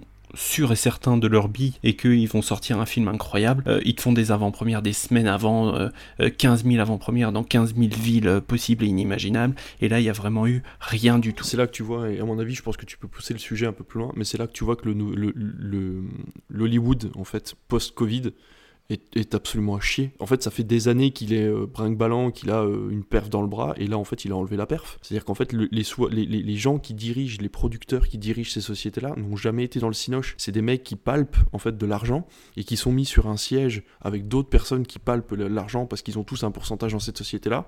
Et en fait, ils utilisent des codes complètement erronés du cinéma. Regarde le gros succès, là, là, moi, le succès que j'ai en ce moment au cinéma, les succès qu'on a eu cette année, c'est pas des grosses prods américaines, c'est des films indépendants français c'est des films de genre, c'est des films qui tentent des choses. Le spectateur lambda n'en a pas pour son argent, en fait, cette année au niveau film de super-héros. Alors, Black Panther va peut-être changer la donne. La bande-annonce donne très envie, le film fait 2h42, donc il n'a pas été cuté. J'espère vraiment, et c'est un film qui apparemment est féministe, j'espère qu'il n'est pas faussement féministe, puisqu'on connaît Disney pour leur euh, checklist euh, de bienséance. Moi j'espère vraiment que Black Panther va être le renouveau de ce qu'on peut attendre chez Marvel, et en tout cas en tant que film de super-héros. Mais dans tous les cas, moi ce que j'ai vu cette année au niveau blockbuster américain, en dehors de Bullet Train, qui était quand même, on va dire, un écart dans, dans le truc. Qu'est-ce qu'il y a? Top Gun? Oui, c'est vrai qu'il y a eu Top Gun, effectivement, je peux, peut pas oublier Top Gun, mais ça fait quand même que deux films sur 12 mois, c'est pas la folie furieuse quoi. Bon, on se remet tout doucement aussi des conséquences d'un Covid qui a coûté énormément d'argent à énormément de monde, j'en conviens, mais je pense vraiment que Hollywood a intérêt à se bouger le cul et à éjecter tous ces petits monsieur là qui sont assis sur des sièges et qui attendent simplement de palper l'argent euh, en utilisant des, codes commerciaux qui sont complètement dépassés. Moi, c'était mon petit mot là-dessus, mais j'espère vraiment que l'année prochaine on aura quelque chose d'un peu plus neuf et un petit un regard un petit peu plus indépendant sur le cinéma du super-héros, en tout cas sur le blockbuster. Si on veut recentrer euh, tout ce truc-là sur euh, juste Warner, personnellement, extérieurement, j'ai l'impression que Warner est en train de se casser la gueule comme pas possible. J'ai l'impression qu'en fait, ils enchaînent les bouses, que tout le monde se plaint de ça. Mais oui. Ça cause le fait qu'ils ont plus d'argent pour faire des films, donc ils allument plein de trucs. Je sais qu'ils ont annulé euh, Les Animaux Fantastiques 4. Est-ce que c'est grave? Ah, Ils ont annulé Bad Girl. Ils, avaient, ils ont annulé Bad Girl alors qu'il était, ouais, il était quasiment fini en plus. Il était fini. Il était fini. Ça n'a Il y a eu une projection, euh, une projection cimetière ou je sais pas comment ils appellent ça, une projection uniquement pour l'équipe du film. Et tu te dis mais comment, à quel moment le film est fini, il est tourné, il est monté, à quel moment tu ne sors même pas sur ta plateforme de streaming? Et tu sais pourquoi? Parce que c'est un vieux monsieur qui est hyper macho, qui a dû voir un film un peu féministe, un peu moderne, parce que c'est quand même les mecs qui ont fait Rebelle, c'est des mecs qui viennent de Belgique, qui font des films un peu indépendants, machin, on leur a filé un projet comme ça. Si ça se trouve, le film était vraiment dans le style indépendant, avec un montage de bâtard et tout le bordel, et les mecs ont dit ah non, mais ça correspond absolument pas, c'est trop tard pour refaire un montage, poubelle. Et c'est aussi pour asseoir leur domination. C'est-à-dire qu'à partir du moment où les mecs ont racheté le studio, ils ont dit on peut faire ce qu'on veut. Ok, on va vous montrer qu'on peut faire ce qu'on veut. Ce film-là, poubelle. Merci, au revoir. C'est nous les chefs. C'est possible. Moi, je vois que ça, parce que pour vouloir perdre de l'argent sur un film fini. Mais du coup, tu vois, genre par exemple. Ils avaient rien à y perdre. Ils voulaient le mettre sur HBO Max, ils avaient rien à y perdre. Ça ne leur coûtait même pas de l'argent en, médiatisation. Tous les cas, ils le foutaient sur la plateforme. minimum. Mais oui, par exemple, c'est con, mais tu prévois dans ton calendrier l'internationalisation d'HBO Max en le faisant arriver en France, en expliquant qu'une semaine plus tard, après l'arrivée d'HBO Max, t'as Bad Girl qui arrivait sur HBO Max. Le nombre d'abonnés français et européens qui se seraient abonnés juste pour ça, juste pour ce film. Mais oui, les réalisateurs sont belges. Les réalisateurs sont putain de belges, quoi. Ça veut dire que toute l'Europe aurait attendu ce film-là. Et du coup, en plus, il était relié au DCEU apparemment. Donc, euh, enfin, toutes les feux étaient ouverts pour que le film fonctionne sur une plateforme. Sauf qu'ils ont annoncé. Je, ne comprends pas. Ils ont annoncé l'annulation de la sortie d'HBO Max en Europe. Oui. C'est euh, c'est Prime qui vient de récupérer tous les droits de, des séries HBO. Euh. c'est pour ça que ça servait à rien au final en Europe. Juste le sortir chez eux, ça aurait pu le faire, mais bon. Qu'est-ce que tu veux Ils ont d'ailleurs annulé la, la, saison 4 de Westworld. Par exemple, ils, ont, ils, ils annulent les animaux fantastiques. Par contre, le directeur de Warner, je crois, je sais plus, qui a annoncé qu'il voulait travailler avec J.K. Rowling sur une suite à Harry Potter. Ah. Et tu sais pourquoi? Parce que J.K. Rowling est homophobe et que c'est des putains de, républicains qui sont hyper ancrés dans leurs chaussures et qui veulent pas euh, justement que les, que les films dépassent, euh, dépassent un petit peu des bords et donc du coup ils vont faire des films bien carrés avec J.K. Rowling qui elle euh, bah, n'aime pas forcément quand ça sort un peu du cadre et que du coup ça leur, ça leur ira très bien. non, mais... Malheureusement on est en train de revenir à une, à une Amérique conservatrice en fait qui va te sortir des films hyper carrés qui vont faire semblant d'être féministes, semblant d'être pour les gays, semblant d'être machin. Là c'est con mais j'ai revu Desperate Housewives là il y a pas longtemps. La, la série est pas si vieille, hein. ça parle quand même de femmes hyper indépendantes et tout le bordel. En fait quand tu lis les message, c'est fou comme encore maintenant les séries sont capables de te dire Ah bon, t'as été enceinte par accident Bah tu vas devoir le garder. mais non Putain, mais non Arrêtez avec ça quoi. En 2022, il y a encore des séries américaines qui te disent Ah bah si t'es enceinte, bon bah écoute, on va s'arranger, l'avortement c'est non quoi. Mais quoi? Et en fait, Oh là là. mais voilà. Et du coup, ben Warner, et je suis sûr, et Disney le fait aussi maintenant, quoi. Et je suis sûr que maintenant, ça va être que ça. Et c'est pour ça qu'à mon avis, euh, malheureusement, le, le cinéma américain va tout doucement se faire rejeter de, de l'Europe euh, parce qu'ils sont en train de faire un gros gros pas en arrière au niveau de leurs envies et de leur psychologie, quoi. Et pour ça, tu as l'événement de Audrey Diwan qui est sorti, qui traite de l'avortement. Tout à fait. Et c'est absolument génial. Et j'aimerais quand même signaler parce que on parlait voilà de tout le box-office. Je remarque que en France, c'est en train quand même d'évoluer un petit peu. Les gens s'approchent beaucoup plus des plus petits films Je vois par exemple Les Enfants des Autres avec euh, Virginie Efira qui est en train de taper un demi-million d'entrées, ce qui est absolument incroyable pour un film comme ça. Euh, Il y a L'Innocent de Louis Garrel qui est distribué par Ad Vitam qui pareil, via le bouche à oreille, est en train d'exploser le box-office de Ad Vitam. Enfin, c'est des tout petits box-office, tu vois, on dépassera jamais le million avec ça, mais c'est des trucs qui sont en train, des petites pépites qui sont en train d'éclore et qui sont en train d'exploser tous les box-office. Cet été, on a eu La Nuit du 12 de Dominique Moll qui sortait de Cannes, qui pareil, le bouche à oreille l'a fait littéralement exploser. On a Asbestas de Rodrigo Qui a dépassé les 500 000 spectateurs, je crois, qui pareil, c'est un succès fou. Voilà, petit à petit, on commence à avoir des petites évolutions se faire et à voir les gens euh, s'ouvrir sur des, du cinéma comme ça. Donc moi, je suis heureux, je suis content euh, parce que ça va forcer aussi les cinémas à revoir leur programmation, à faire en sorte que bah oui, Top Gun c'est bien, ça marche, mais au bout de 22 semaines de mise à l'écran, bah faut peut-être l'enlever pour euh, faire venir d'autres choses sur les écrans. Voilà. Mais je pense tout simplement qu'en fait, euh, les gens vont aller voir ce qu'on leur propose. Pourquoi pendant des années, il y a eu une loi euh, française qui limitait le nombre de films américains en salle par rapport au nombre de films français? Tout simplement parce qu'ils avaient une politique pour rameuter les gens, pour qu'ils comprennent que le film français était autre chose. Alors, il y a eu des bouses, hein, comme, comme tous les ans. De toute façon, on a eu des merdes aussi cette année. hein. Mais voilà, pour dire que, en fait, si tu proposes du film français aux gens, les gens iront voir du film français dans tous les cas. Voilà, c'est le, le temps que ça se fasse. On voit beaucoup de films norvégiens qui arrivent, beaucoup de films espagnols. On a euh, énormément de choses qui arrivent au niveau européen. Tant que le cinéma américain se remettra pas en cause, je pense que les gens iront voir autre chose, tout simplement. Puis si les Américains sont bien dans leur concept, il faut savoir que dans tous les cas, ils s'accrochent à des principes qui sont faux et ils le savent et les gens le savent. C'est-à-dire que par exemple, Prime Video perd de l'argent, Netflix perd de l'argent, Disney Plus perd de l'argent. Ils perdent de l'argent à mettre des sous dans des productions qui sont beaucoup trop coûteuses pour la plateforme et le nombre d'abonnés qu'ils ont et surtout le nombre d'abonnés que ça ramène. Mais ils continuent quand même. Ils continuent dans leur, dans leur système en se disant c'est pas grave, de toute façon je vais être le dernier en vie. Ils mettent de l'argent en se disant bah, c'est le premier qui en aura plus ou le premier qui en aura marre, qui lâchera l'affaire et celui qui restera tout seul aura, aura la, la domination du, du marché de la SVOD. Et puis après, bah, je sais pas, on va dire qu'il reste que Disney+, bah, si Disney+, met un forfait à 20 balles, les gens paieront 20 balles pour regarder de la merde sur Disney+. C'est complètement ridicule, mais c'est le marché qui veut ça maintenant. hein. Du, merchandising euh, façon Amazon, sauf que là, on parle pas de, je sais pas moi, d'une râpe à fromage, du dernier ordinateur qui est sorti, on parle de, biens culturels. Donc c'est c'est quand même bizarre de se dire que maintenant, on parle de, de films ou de séries qui sont des biens culturels comme du merchandising euh, classique. C'est pour ça que le cinéma français a autant de succès en ce moment, c'est qu'on considère encore le film français comme un bien culturel et on en fait quelque chose de- d'original et de précieux, quoi. Et c'est pour ça qu'on vous invite à acheter le t-shirt euh, bien wedge euh, mer- merch de Podcast. Soutenez le podcast pour qu'on puisse s'acheter euh, des, des Tesla. Qu'on puisse faire notre propre plateforme de streaming parce qu'on est un petit peu juste en termes de nombre de plateformes. Exactement, exactement. Allez, on va, encha- Abonnez-vous à Salto. Allez, on va enchaîner avec. On aura notre- divagué un petit peu. Mais Ça, c'était pas divagué là, vraiment. on- Tu sais, on est parti sur un autre podcast là. Tu peux le couper et faire un deuxième euh, Bon, allez, un hors série. Ah ouais, complet. Allez, on va enchaîner avec notre dernier Non, film. non, parce qui qu'il faudrait vraiment la laisser parler parce que ce serait chiant. J'ai pas osé la faire. Génie. Allez. Allez, vas-y. Je m'appelle Samy, je suis de Marseille. Tu m'as gâté. L'OM est champion d'Europe Bonjour président, elle est où la coupe? Putain, c'est parisien. C'est les Parisiens qui ont la coupe. Je vais aller la chercher. Tu vas pas tenir 20 minutes T'as jamais quitté les Bouches du Rhône Je dois passer pour un vrai Parisien, quoi. Je suis dans une ville que je connais pas avec des conditions dégueulasses. J'ai rencontré la sœur d'un supporter là. Je vais me rapprocher d'elle, je vais la charmer. Marseille, c'est mort, hein, ils ont des joueurs éclatés. Eh ben nous, moi, on a l'étoile, non, espèce de grosse folle que tu es, va. Cette coupe, c'est notre histoire. C'est notre identité. On partira pas tant qu'on l'a pas retrouvée. C'est quoi ton problème qui me regarde Il est de dos, tu veux pas le voir Justement, de dos, je vois qu'il me regarde. Mais t'es bizarre, toi. La LFP a décidé de reporter ce classico.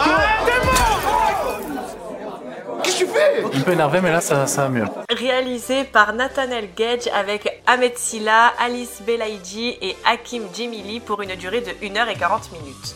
Qu'y a-t-il de pire pour un Marseillais que d'égarer la Coupe des Champions, fierté de tout un peuple Peut-être de devoir se faire passer pour un Parisien au sein même de la capitale pour la récupérer. C'est le défi de Samy qui va devoir s'infiltrer en milieu hostile et manipuler Lisa, une Parisienne typique. Allez, Aurélien, je te sens super motive. J'ai regardé Classico hier. Je l'ai oublié. je ne me souviens pas de ce film. Moi et le foot, voilà. Ça raconte rien, ça n'a pas d'intérêt. En fait, je pense que si t'as un certain attrait pour le football, tu peux apprécier. Parce que quand même, l'histoire de la Ligue des Champions, c'est quand même quelque chose d'intéressant et de, grandiose pour le football français. Je pense que le club du PSG, euh, Paoletta et tout ça, c'est quelque chose de très marquant aussi par rapport à l'histoire du football français. Puis évidemment, le, clash euh, Paris-Marseille, euh, voilà. Mais en tant que personne totalement extérieure à ça... Euh, Bon, je me suis dit, ouais, il y a trois vannes sympas. J'ai entendu euh, Che, la chanson de Che. C'est la, pour moi, c'est la meilleure vanne du film. Je me suis tapé la plus grosse barre du film. J'ai rigolé aussi. Vraiment. J'écoute du Che. Oui, ma gâtée. C'est tout. En plus, il fait le, il fait le. Non mais il a dit. Il, a il dit se retourne, il fait. Putain, il a dit che. Puis il fait ce fameux. Allez. Ah. c'est Jean. Je me souviens plus de son nom. Jean-Baptiste. Euh... Monnier. Voilà, Jean-Baptiste Monnier. Il vient, il dit deux phrases, il me tue de rire et il part. Et je me suis dit, c'est bon. En fait, il Putain, a. mais j'avais pas remarqué, c'est le, c'est le gars des choristes. C'est le gars des choristes. Putain, j'avais pas remarqué. C'est après que j'ai capté, moi aussi. Je me suis dit, il me dit quelque chose. Je me disais aussi que je l'avais déjà vu quelque part, putain. Moi, vraiment, je l'ai vu apparaître, j'ai fait, mais qu'est-ce qu'il fout là, lui? Il a dit deux phrases, il m'a tué de rire, il est parti. J'étais en mode, t'as fait ton taf, t'as fait, t'as fait plus que n'importe qui dans ce film. J'ai trouvé ça incroyable. Hakim Jimli, j'adore, mais je trouve que son personnage n'a pas d'intérêt dans ce film. Oxmo Puccino, qu'est-ce que tu fous là?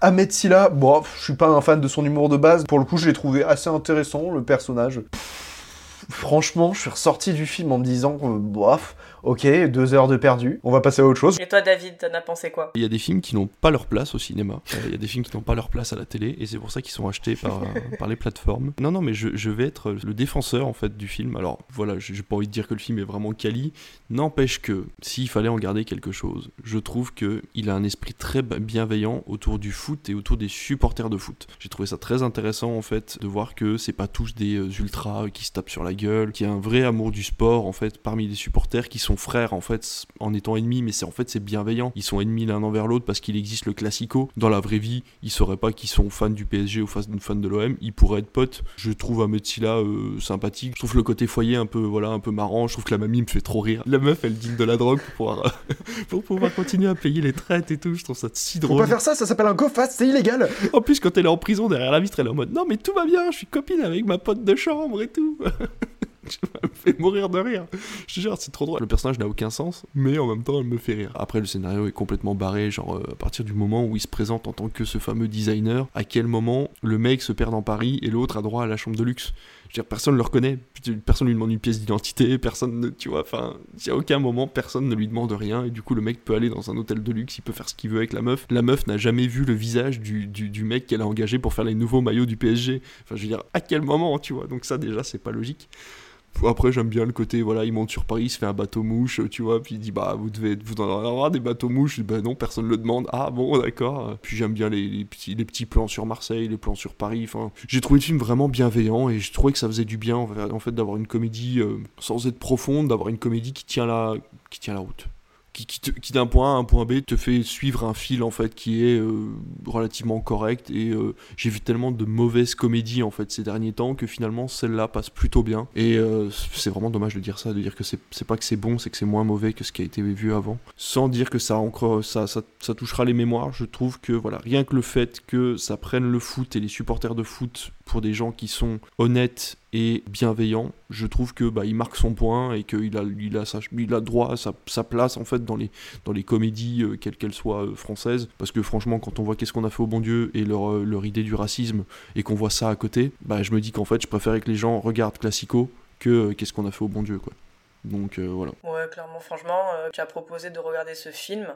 J'ai vu le pitch, j'ai fait oh là là, mais qu'est-ce que c'est encore ce truc? Marseille, Paris, le foot, oh là là, mon dieu, mais quel enfer. Dix premières minutes, je me suis dit bon, allez, si je rigole pas, c'est qu'il y a un problème. J'étais plié en deux. Pour moi, le meilleur perso, déjà, il y a Paul Mirabel. Le gars, il te fait déjà des sketchs où il te dit, moi, je dois me battre contre quelqu'un, mais il a déjà gagné, en fait. Tu vois? Et Alors là, là, c'est le gars, fait. Et le gars, en fait, il veut tout Gauche le temps se battre. et moi, ça, rien que ça, ça me fait trop rire. Quand tu connais un peu ses sketchs et quand tu vois son personnage dans le film. Je sais pas si c'est fait exprès ou pas, ou s'il joue si mal en fait, quand, euh, quand il pète la bouteille sur son pote et qu'il dit Putain, euh, j'étais énervé, mais euh, ça va mieux là, tu vois.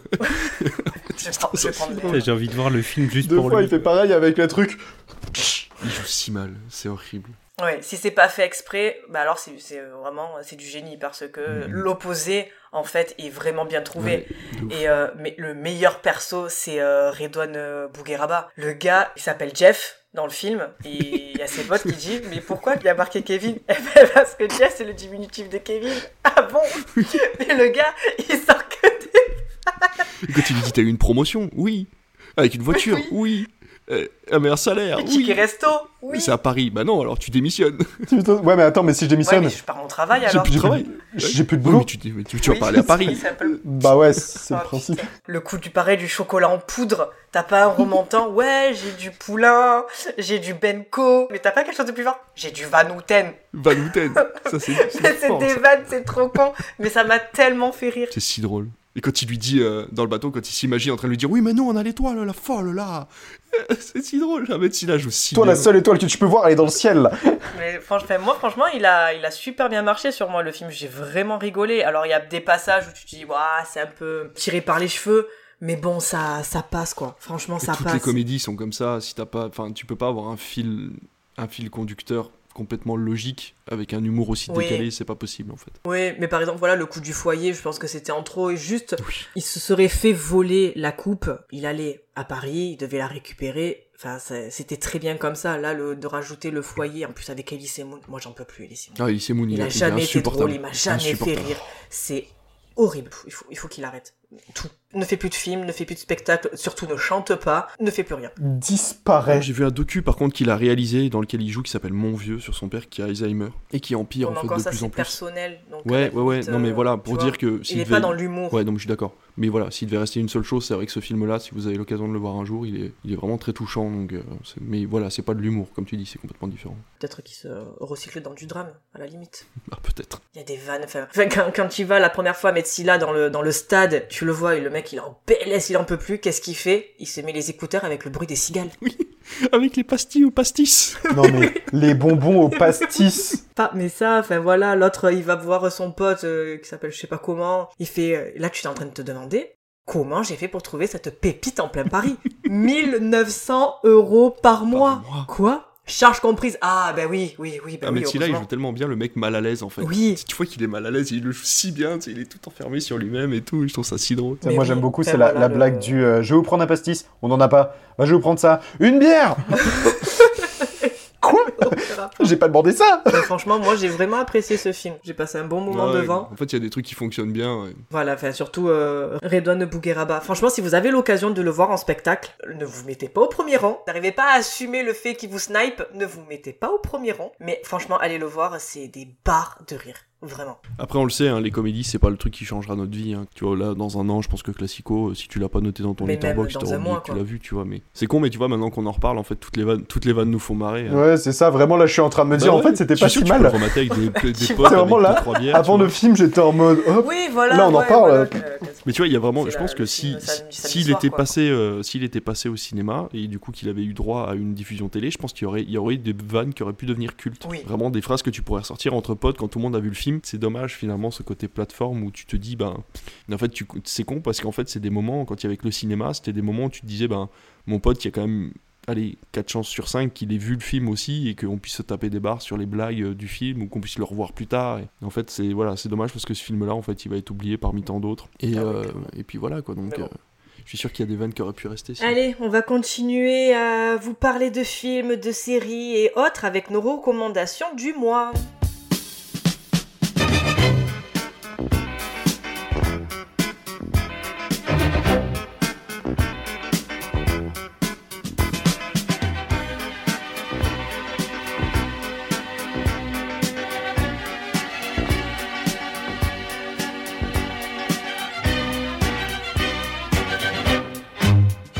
Allez, David, continue sur ta lancée. Alors, au début, je voulais vous parler de la deuxième saison de Murder in the Building, Only Murder, Murder in the Building, que je viens de terminer, que j'ai trouvé absolument extraordinaire. Et en fait, j'ai très mal dormi cette nuit. Et à 7h30 du matin, j'étais réveillé, donc je me suis levé. Et j'ai lancé MyCanal et je me suis dit, bon, qu'est-ce qu'il y a dans ta playlist? Et j'ai lancé un film. Franchement, je l'aurais vu au cinéma, je crois que ça aurait été genre le film que j'aurais gardé en mémoire pendant des années. Ça s'appelle Les Magnétiques. Ça se passe dans les années 80. C'est le lendemain de l'élection de Mitterrand. Et en fait, il y a un petit gars euh, qui s'appelle Philippe qui tient une radio pirate avec son frère qui est tout le temps bourré. Et en fait, euh, avec ses amis punk, euh, ils ont une radio pirate qui balance du gros rock bien sale et tout sur les ondes de leur petit village. Et en fait, bah, il explique qu'il va devoir partir à l'armée. Et donc là, bah, il, a, en fait, il se fait engager par euh, la radio locale, euh, enfin la radio british locale, c'est un peu compliqué.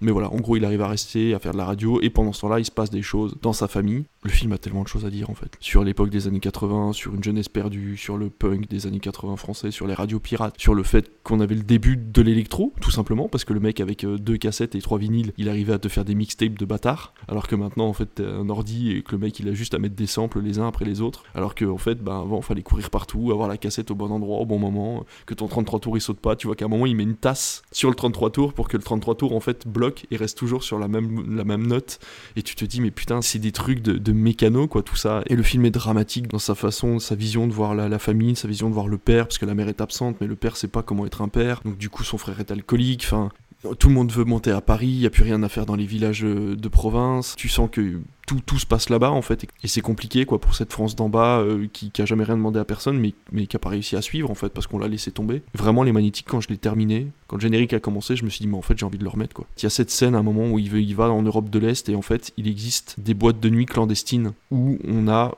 vécu les premiers moments de la techno quoi. Il y avait vraiment ces gros boom boom, euh, ces espèces de moments où tu prenais un cachet d'ecstasy et personne t'en voulait, où tu pouvais finir ta soirée en tôle et bah c'était pas grave parce que t'avais tripé en fait euh, vraiment avec tes potes et il y avait une espèce d'insouciance en fait dans les, dans les années 80 qui fait rêver, ça m'a fait penser au passager de la nuit dont je vous avais parlé il y a quelques mois, qui pareil était vachement radiophonique et là c'est pareil, Philippe ce personnage il a cette voix qui est très posée, en fait il parle toujours très doucement et juste cette scène mythique en fait où il lâche les micros, il vient, il met une enceinte, il lâche les micros et là avec les larcènes en fait des micros qui passent devant l'enceinte, il arrive à commencer une mixtape en fait et ensuite il va derrière avec les 33 tours et il crée une espèce de compo comme ça complètement improvisé à partir de l'arsène de micro. Et pff, franchement les magnétiques j'aurais jamais cru que ce film je comprends pas pourquoi j'ai mis autant de temps à lancer ce film mais là vraiment c'est un gros gros gros coup de cœur musical de réalisation des acteurs que j'ai jamais vu ailleurs. D'ailleurs ces acteurs là on les voit pas. Je sais pas où ils sont. Ils sont peut-être au théâtre j'en sais rien mais vraiment voyez-les le magnétique. En ce moment c'est sur MyCanal. Euh, j'espère qu'il sera disponible sur une autre plateforme pour que vous puissiez le voir parce que vraiment vraiment c'est justement ce qu'on disait tout à l'heure quoi. C'est du vrai cinéma français de maintenant cette génération qui essaye de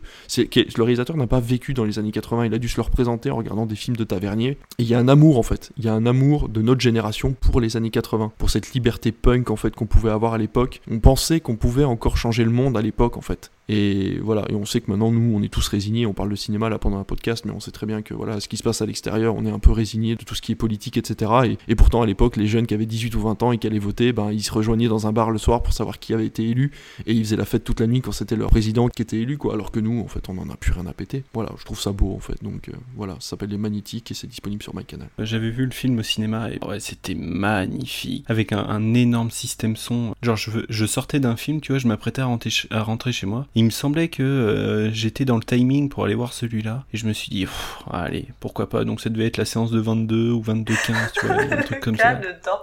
Mais tu sors d'un film pour aller voir un autre film? Je me suis chauffé oui, mais ça, c'est 22-15 la- la à. J- J'avoue, j'avoue que moi je le faisais quand j'étais projectionniste dans le multiplex où je bossais au début, je faisais ça aussi. ouais. Je pouvais passer des journées entières au cinéma. J'arrivais à 14h et je me faisais toutes les séances de la journée en fait. Mais c'est génial. Le film m'a happé. Vraiment, j'étais à fond dans le film. Mais tout le temps, comme tu dis, les scènes de mixtape, comme tu, comme tu disais, en fait, où le mec va couper, va prendre une cassette, va couper la bande, va la ramener à une autre cassette, machin, va la faire tourner en boucle. Et il y a dedans Marie Colombe, qui est la- une jeune actrice qui joue justement dans Asbestas. Il lui dit à ce moment-là, vas-y, parle, dis ta phrase. Et donc, elle prend une voix très suave. Elle dit la phrase, il dit, hop, c'est bon. Et cette voix-là, il l'a fait ramener sur une mixtape. C'est un, un truc de fou. Et la scène, tu disais, ouais, où les micros font le Larsen et tout dans une salle de cinéma, mais c'est incroyable. J'ai presque envie de vous dire, voyez ce film euh, en mode avec un casque ou des Bah, écouteurs. c'est ce que j'ai fait ce matin. ouais.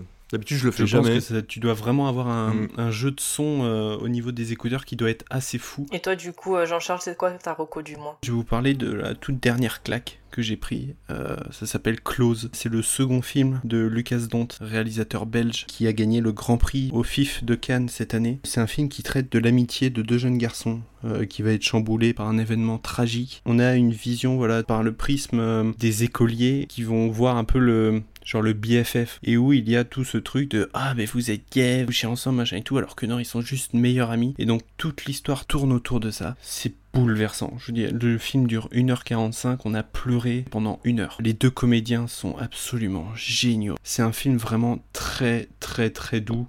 C'est hyper touchant, c'est hyper tendre, c'est une claque. Je pense qu'il va grappiller les places très gentiment dans, euh, dans mon top pour les films de l'année jusqu'à la deuxième place, je pense. Mais euh, si vous avez l'occasion vraiment de voir, euh, de voir Close, n'hésitez pas. J'ai pas réussi à finir à Asbestas, je sais pas si je vais réussir à aller voir celui-là. Oh bah tu y arriveras pas, je te le dis clairement. Et toi, Aurélien, c'est quoi ta reco du mois C'est un animé japonais Alors moi, ma reco du mois n'a rien à voir. Et c'est un animé japonais.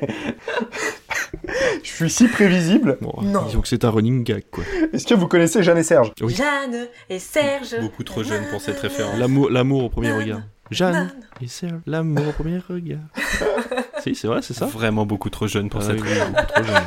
Même, même moi, j'étais. Carrément Je Même moi, je pas suis non trop jeune pour ça. Je connais que Jeanne et Serge de nom parce qu'à chaque fois que je parle de cet animé, on me sort Ah mais c'est comme Jeanne et Serge. Ah non, mais Jeanne et Serge, ça parlait pas vraiment de volleyball, ça parlait plus de l'amour entre Jeanne et Serge. Ok, bah là du coup c'est un animé de volleyball. C'est un shonen, animé et manga du coup de volleyball. Ça s'appelle IQ. L'histoire elle est simple. En gros, je sais pas si vous savez, mais dans les écoles au Japon, ils sont obligés de faire partie de clubs. Donc ça va être des clubs de sport, des clubs de littérature, clubs de dessin ou trucs comme ça. Et on suit en fait euh, le personnage de Hinata, qui est un garçon et qui lui euh, se passionne très jeune pour le volleyball. Quand il arrive au collège, il se dit ok, je veux faire partie de l'équipe de volleyball. Il n'y a pas d'équipe de volleyball. Donc il se dit bon, c'est pas grave, je vais en créer une. Il en crée une, il essaie de trouver des gens, il est motivé et personne ne s'inscrit à son équipe de volleyball. Donc en fait, pendant toutes les années au collège, il est tout seul dans l'équipe de volleyball. Il s'entraîne un peu avec l'équipe de vo- volleyball féminine, mais il se dit non, c'est pas pareil et il joue tout seul. Du coup, il trouve personne. Euh, pendant 4 ans, il fait, il peut pas faire les tournois de fin d'année, tout ça, tout ça. Par contre, tout le temps, il s'entraîne à fond. Mais vu qu'il est tout seul, bah il s'entraîne, il lance la balle en l'air et il fait des grosses, grosses extensions avec des grosses matchs contre un mur et il enchaîne, il enchaîne, il enchaîne. Et en dernière année, la dernière chance qu'il a pour participer au grand tournoi un peu des écoles, euh, tout ça, pour les qualifications déjà de ce tournoi-là, il se dit ok, il va chercher plein de, de potes à lui qu'il y a dans d'autres clubs. Il dit eh venez, vous avez fini vos tournois, venez m'aider, faites on fait un truc, on, joue. Dès le premier tour, il joue contre contre l'équipe la plus puissante. Genre vraiment, on te dit eux, ça fait 4 ans qu'ils gagnent. Ça fait 3 ans, ils ont pas arrêté de gagner. Lui, c'est on l'appelle le roi du terrain parce qu'il est trop fort. Genre vraiment, c'est le gars qui va devenir un peu le rival. Du coup, bah les, membres de cette équipe sont mauvais. Forcément, ils perdent. Ils se prennent une tôle, mais ils continuent de jouer jusqu'à ce que Hinata, notre personnage principal, ait la chance à un moment donné de faire un smash. Bah en fait, il est juste surpuissant. Tout le monde se rend compte qu'il est très rapide. Personne ne l'a jamais vu nulle part. On se dit mais attends, mais il sort d'où ce mec? En fait, il est trop fort. Et c'est tout, parce qu'ils perdent, ils ont juste marqué un point. Donc fin du match, euh, ils partent, euh, tout. Et ils se retrouvent, euh, juste, il y a une conversation entre ce personnage-là et celui qui va devenir son rival. Tu te dis qu'il va devenir son rival, ils discutent, ils font, de toute façon, au quand on arrivera au lycée, je vais intégrer un lycée, je vais f- faire partie d'une équipe, je vais m'entraîner et je vais défoncer. Ils arrivent au lycée, et ils sont dans la même équipe. Et en fait, on se retrouve du coup avec ces deux personnages. Le roi du terrain, il est censé être super fort, sauf qu'en fait, le truc, c'est qu'il est très, je suis fort, vous êtes nuls, adaptez-vous à mon jeu. Et l'autre, il est juste en mode, euh, moi, je veux jouer, c'est tout. Je veux me faire des potes, je veux jouer et je veux juste défoncer. Plus longtemps je gagne, enfin plus je gagnerai de match, plus longtemps je resterai sur le terrain. Et du coup, en fait, tous les deux, ils se rendent compte que ils sont rivaux, mais en même temps, quand ils jouent ensemble, ils sont juste surpuissants. Parce qu'il y en a un, il fait des passes parfaites et l'autre, il fait des réceptions parfaites, des smash parfaits. On va suivre un peu euh, l'histoire de comment est-ce que les deux ensemble, même s'ils s'entendent pas, vont devoir jouer ensemble et apprendre à évoluer ensemble pour devenir meilleurs et pour con- continuer à jouer. C'est un peu comme dans My Hero Academia entre. Bakugo et je du coup sais tout à fait Midoriya. ouais. Ouais. Bah en fait, ouais. c'est Mm. tout à fait ça. où On se retrouve avec du coup deux personnages qui euh, qui qui sont rivaux et en même temps qui qui peuvent pas jouer l'un sans l'autre et qui vont devoir apprendre à faire avec ça. Et du coup, on se retrouve avec une équipe qui grandit au fur et à mesure. J'ai regardé une saison, il y en a quatre. Là, ils viennent d'annoncer que la fin du manga, parce que le manga est terminé, ils ont annoncé qu'ils allaient faire un film ou deux, je sais plus, pour euh, clôturer un peu tout ça. C'est disponible sur Wakanim. Mais franchement, là, la première saison m'a m'a marqué de, de fou. J'ai trouvé ça incroyable dans les, dans les musiques. Si jamais, pour vous convaincre, je sais pas si vous connaissez la chanson Note pour trop tard d'Orelsan. Le passage à l'âge adulte est glissant dans les virages. Devenir un homme, y a pas de stage, pas de rattrapage. Maintenant t'es dans le grand bain, devine comment on nage. T'auras toujours une espèce de rage, envie de prendre le large, d'éclater les types qui jouent de la guitare sur la plage. Comme à chaque Euh, fois c'est une chanson de. C'est la- le dernier morceau de son album euh, La fête est finie. Voilà, en gros, il y a une boucle où il parle à lui-même quand il était jeune, bref. Et en fait, cette, euh, l'instrumental de ça est un générique du manga IQ. En fait, c'est, il a repris le, le son et il a fait euh, quelque chose dessus. Et vraiment, euh, ce, ce- ce truc m'a fait, euh, m'a fait chialer juste parce que je me suis dit Ah, mais je veux jouer moi aussi J'étais à ça de reprendre le sport. J'étais à ça de m'inscrire dans un club de volleyball alors que je n'ai jamais vu un match de volley de ma vie. Juste vraiment, je me suis dit, ok, ben je veux faire ça en fait. Tu sais, il y a des moments, j'ai des spasmes, je me dis, oh là là, comme ces persos là, tu sais, c'est BAM J'ai juste envie de faire des smash. Ouais, c'est comme moi, dès que je vois Roland Garros, j'ai envie de faire du tennis, mais après tu fais. mm, Ouais, non, ça peut, c'est pas possible. Non, le filet à cette hauteur-là, je ne saute pas assez haut. J'ai la raquette. Mais voilà, je vous conseille fortement IQ, c'est hyper intéressant. Ça pourrait passer pour un, un shonen euh, de sport assez basique, mais c'est vraiment, vraiment intri- inté- intriguant, intéressant, et euh, je trouve qu'il y a des trucs qui changent un peu de de d'habitude. IQ, tu dis T'écris ça comment? H-A-I-K-Y-U. D'accord. Ah ben voilà. Bah écoute, moi je vais pas aller très loin parce que je vais vous parler d'une série coréenne. Waouh Ça faisait longtemps.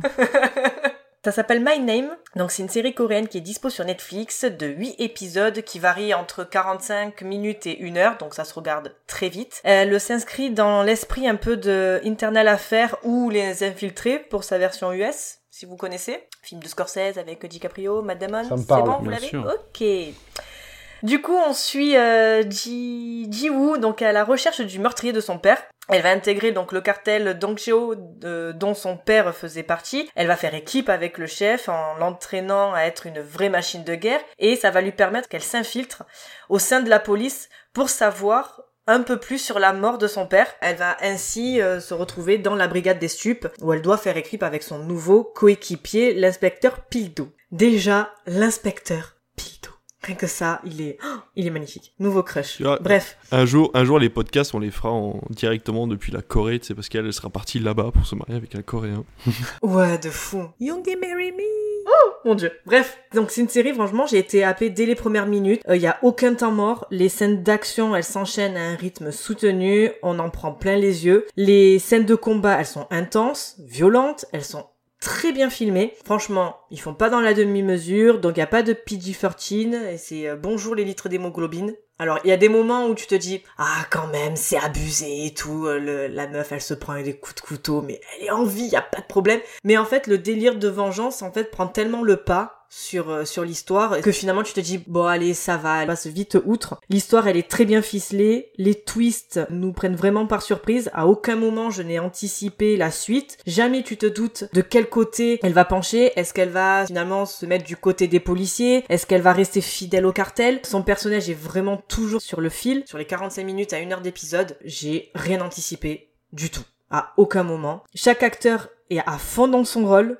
Que ça soit le chef du cartel, son subalterne, ou même le gars qui a d'énormes ambitions qu'on voit au début et qui finit finalement par faire concurrence au gang, il y a une vraie bonne direction d'acteur. J'ai eu un vrai coup de cœur pour l'actrice principale. Ça fait du bien en fait de voir une, une nana qui tient une série d'actions de bout en bout sur ses épaules sans que ça tombe dans le too much. J'ai à l'esprit Atomic Blonde avec Charlize Theron, un peu ce, ce délire de John Wick au féminin, ça va pas du tout. Ben là ça fonctionne et ça fait du bien en fait de voir une nana où euh, ouais elle est en tête d'affiche et euh, voilà elle tient vraiment la série de bout en bout. Euh, la relation donc Pildo et, et ce personnage fonctionne à merveille. Les deux ils s'entraident donc euh, plusieurs fois au cours de la série. Donc Pildo apporte une certaine dose d'humanité à Jitsu forcément qu'elle, depuis la mort de, son père, elle est dans un esprit de vengeance qu'elle a depuis ben, des années. Ça se passe entre 2016, l'année de la mort de son père, à 2022, euh, 2021 pardon. Donc elle a connu que ça et euh, elle a surtout donc sacrifié sa vie pour euh, pour évoluer dans des milieux masculins. La BO, mais quelle BO La BO, elle est excellente. Elle s'accorde parfaitement aux scènes et à l'ambiance du drama. Il y a des sonorités qui sont un peu cyberpunk et qui collent vachement en fait aux, aux scènes d'action.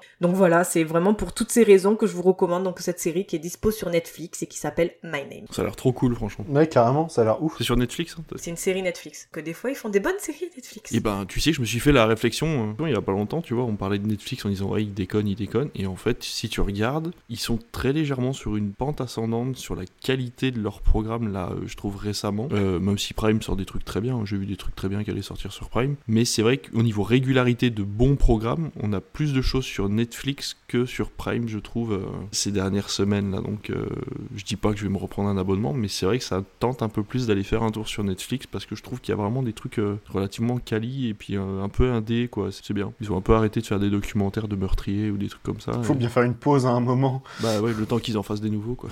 Il paraît que le dernier Marshall est à chier d'ailleurs. L'avant-dernier Marshall était nul à chier. hein. Bronx, excuse-moi, c'était une bouse infâme. Ah bon, j'ai pas vu. plus, j'ai pas Pourtant j'aimais bien Marshall, mais bon, je pense qu'il a un peu usé ce qu'il avait à faire là, parce que Ben, c'était pas mal. c'est euh, assez- Moi j'avais ben, bien aimé les redondant, J'avais 36 quais des Orfèvres. Oui, mais c'est oui, redondant, fait c'est au bout d'un moment, euh, quand tu fais la même chose, tu te répètes. Quoi. MR73 aussi, c'était lui. Oui, MR73 était pas mal. Comme tu dis, je pense qu'au début il avait des trucs à dire sur les flics, sur le fait qu'il était flic avant et tout, et puis maintenant c'est des scénarios originaux qui sont tirés de romans, des choses comme ça, et donc je pense que c'est moins ça calme. Mm. D'ailleurs, en parlant de Gringe, il fait une apparition dans Darknet sur mer, qui est une série sur Prime Video. Je l'ai vu passer. Eh ben, c'est Ah un peu drôle euh, c'est comme série, c'est plutôt, pas dégueulasse, ça casse pas trois pattes, mais c'est plutôt marrant. Gringe fait une apparition de genre 5 minutes où il joue un flic qui a trouvé un gang de Libanais et il se fait défoncer la gueule. Il se fait tuer, mais genre, mais tellement sale. C'est horrible. Je m'étais dit, putain, il y a Gringe dans la série, ça va être trop bien. 5 minutes du premier épisode, il se fait défoncer la gueule. Je me suis dit, bah, ça va être un flashback, on va le voir et tout. Non, non, c'est juste Gringe qui se fait défoncer la gueule. Et ça Oh, fait un lien avec son couplet sur le dernier album d'Orelsan, Casseur Flotteur Infinity, où il dit Je me fais tuer dans tous mes films. Bah ouais, bah voilà. voilà. Cherche pas, bah voilà. La boucle est bouclée. ça. Mais euh, rien à voir, juste euh, parce que j'ai j'ai vu l'info euh, passer tout à l'heure et que ça m'a tilté là. Ils ont annoncé un spin-off de John Wick Une série, oui. avec Sur Anna de Armas. Ça fait un moment qu'ils l'ont annoncé. Mais je savais pas qu'ils avaient euh, genre. On va bouffer doublement. John Wick l'année prochaine. De- ben oui. Ok, je, je sais pas, je- je- j'ai découvert ça récemment, j'étais en mode mais quoi? Anna Derma quelque part? Où? Où? Keanu Dites-moi. Reeves ne sera pas dans la série. Oui, sera non, vraiment axé euh, sur le semble que les deux continental, sortent- l'histoire de sortent, l'hôtel. la même et année, tout. je crois. Eh ben, c'est prévu pour 2023. Dommage. Vous avez vu cette annonce pour cette nouvelle plateforme qui sera liée à Prime Video qui s'appelle Lionsgate Plus Oh. Vous avez pas vu ça? Eh ben ils arrêtent.